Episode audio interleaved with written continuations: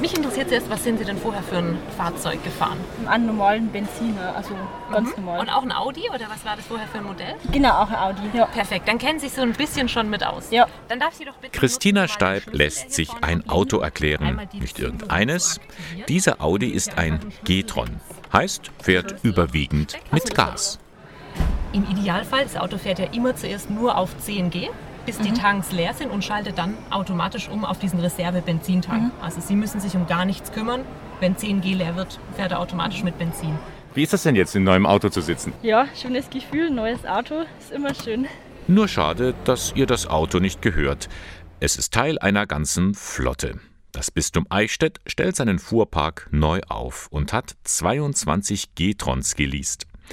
Was an diesem Modell so besonders ist, erklärt Reinhard Otten, zuständig für nachhaltige Produktentwicklung bei Audi. Diese Audi A3 G-Tron, das sind 10G-Fahrzeuge. 10G steht für Compressed Natural Gas, landläufig auch als Erdgasfahrzeuge bekannt.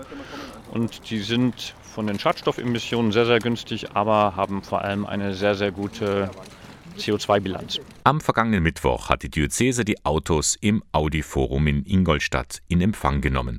Fragt sich nur, wozu braucht die Kirche so viele Fahrzeuge?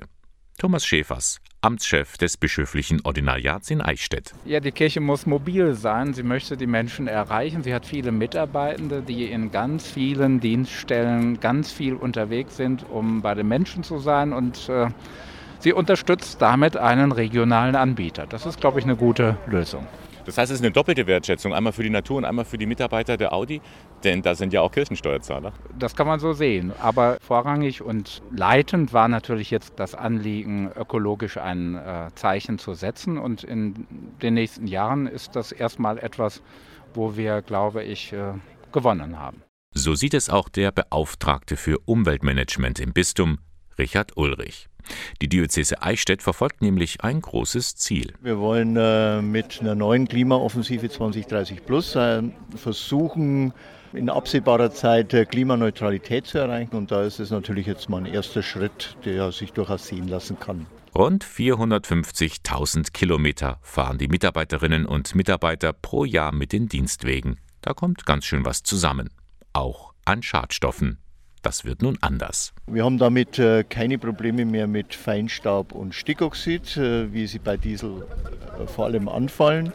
Und wir haben dadurch, dass Erdgas ja einen großen Anteil an Biogas beigemischt hat, durchaus einen deutlichen Rückgang des CO2s. Kosten sparen und der Umwelt Gutes tun.